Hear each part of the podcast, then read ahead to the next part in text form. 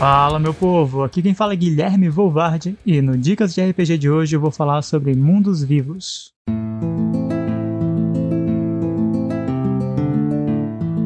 O Dicas de RPG é um oferecimento da Bardos Shop, bardosshop.com.br. Acesse e atualize já o seu guarda-roupa.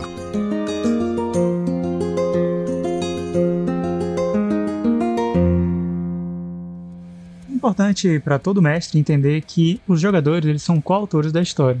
É muito comum você encontrar alguns mestres que eles querem ser o dono da bola. O mundo é deles, eles fazem o que quiser e vai ser daquele jeito. é engraçado que esses mestres normalmente eles não entendem como eles não conseguem achar jogadores para jogar com eles. Por que será, né? Sei lá. Sim, é função do mestre dar um start na história, criar as bases desse mundo, mas como esse mundo vai se desenvolver, embora o mestre tenha ideias para como isso vai acontecer, parte disso vem dos jogadores. Porque, claro, se os jogadores são livres para fazerem exatamente o que eles quiserem, como o RPG deve ser, então eles vão fazer coisas que com certeza vão acabar impactando. Impactando no reino, impactando na cidade, ou impactando mesmo que seja na vida de um único NPC. Então é importante que o mestre, na hora de construir a história, ele construa pontos importantes. Pontos de conexão entre a história que vai levar até o caminho que ele imagina para o final da história. Mas como isso vai acontecer, e exatamente para onde vai levar, não tem como saber. E qual é o problema de você engessar a história? De você congelar ela e dizer que tudo vai acontecer da forma que o mestre pensou?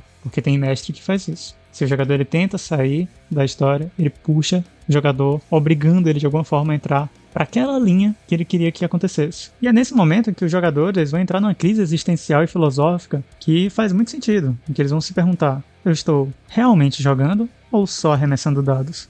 Porque se a ação dos jogadores eles não tem impacto nenhum na história, eles não precisavam estar ali. E na boa, se eu quisesse estar só controlando para onde o personagem vai em uma linha reta, eu colocava um videogame para jogar e ficava em casa. Bem melhor. Porque o que chama a atenção realmente para jogar RPG é ter esse mundo vivo. Isso é algo que eu nunca vou encontrar em nenhum jogo. Nenhum jogo vai ter tanta liberdade quanto o RPG de mesa. Então, se os jogadores eles estão andando pela estrada e eles encontram um grupo de ladrões, cercam eles, matam eles. Quando eles chegam na cidade, se aqueles ladrões estavam roubando a cidade por muito tempo, atacando os moradores, não é natural que esses moradores tratem eles melhor, tratem eles como heróis. Então é importante que, com o passar do tempo, os jogadores acabem ficando famosos pelos atos que eles fazem, tanto pro bem quanto pro mal. Ou mesmo que personagens pequenos, que os jogadores acabaram transformando eles em grandes NPCs, acabaram se apegando a eles, ele acaba se tornando importante na história também. Imagina o capanga de um super vilão, que os jogadores decidiram que não valia a pena matar ele. Por que vai matar o cara? Talvez ele esteja sendo obrigado a trabalhar para aquele vilão. Então, deixem eles vivos. Por que ele não pode voltar em algum momento para ajudar eles? Porque ele não pode se tornar importante em algum momento da história? Ou até mesmo pro outro lado. E se ele virar o próximo vilão da história? Não importa para onde vai. Que importa é que tem um impacto direto na história o que os jogadores estão fazendo.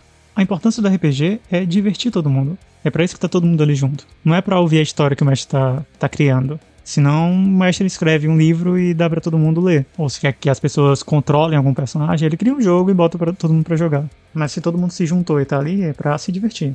Então só se diverte, deixa que os jogadores façam alguma besteira, deixa que eles tenham um plano que não tava nos seus planos e que a história ela corra por outro caminho.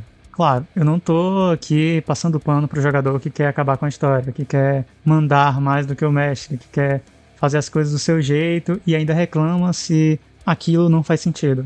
Mas é, é um meio termo. Nem o jogador é dono da história 100%, nem o mestre é dono da história 100%. Tem essa noção de que vocês são coautores da história e que todo mundo tá ali para se divertir. Se todo mundo tiver isso em mente, no final tudo vai ser mais divertido.